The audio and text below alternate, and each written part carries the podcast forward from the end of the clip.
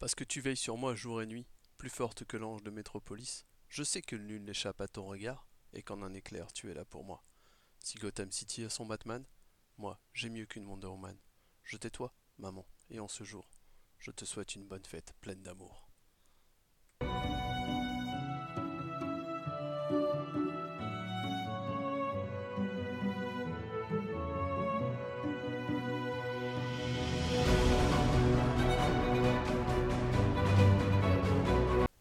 Salut à tous, c'est Ch'ti. Ce mois-ci, mon conseil lecture comics, c'est I Giant de Joe Kelly et Ken Nimura, publié chez iComics. Dans un dessin magnifique, à des découpes dynamiques, nous suivons Barbara, une collégienne au caractère bien trempé et offrant parler certains. Sa particularité, c'est de se balader avec un énorme marteau de guerre et d'être toujours prête à chasser des géants que seule elle voit s'immiscer dans notre monde. Au fil des pages, on mesure la portée de son mal-être, son sentiment de décalage et le poids de ses secrets. Que ce soit dans sa vie de collégienne ou à la maison, les auteurs visent toujours juste et en font un personnage auquel on s'attache autant qu'on se demande comment l'aider.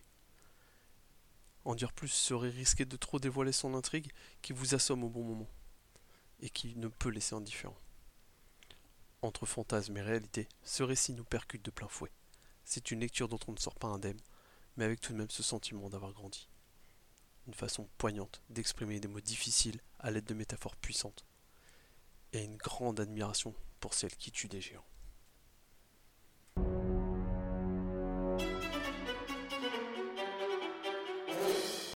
Salut tout le monde, c'est Comics Grinch.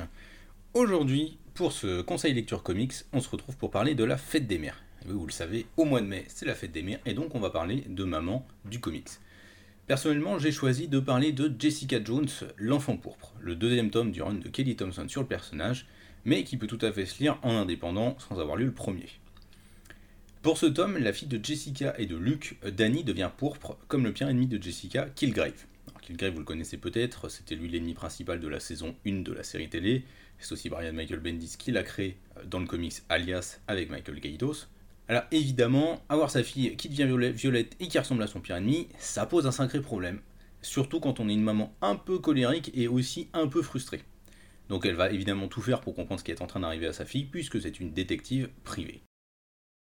Kelly Thompson, elle écrit vraiment très très bien Jessica Jones dans ce tome. Elle met bien en perspective notamment ses doutes et les questionnements qu'elle a face à cette situation.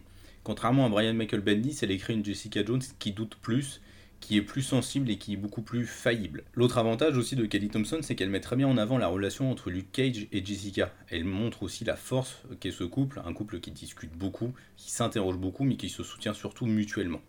Elle invite aussi quelques guests qui sont très intéressants et qui permettent de donner du corps et de la profondeur au discours qu'elle développe sur le personnage justement de Killgrave, puisque c'est aussi l'un des intérêts de ce tome, c'est qu'elle ajoute une nouvelle couche à ce personnage qui se révèle être aussi différent et bien plus, encore plus tordu qu'on ne pouvait le penser.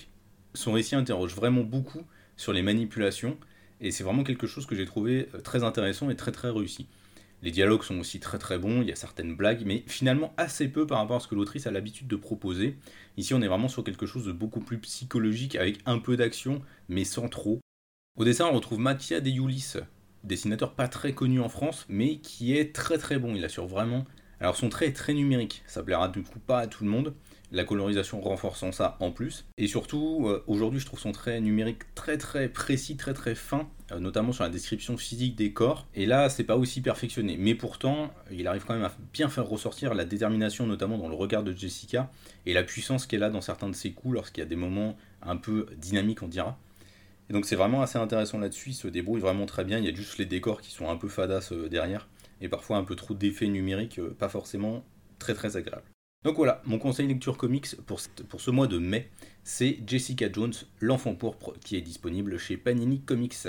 Allez, à bientôt sur lescomics.fr.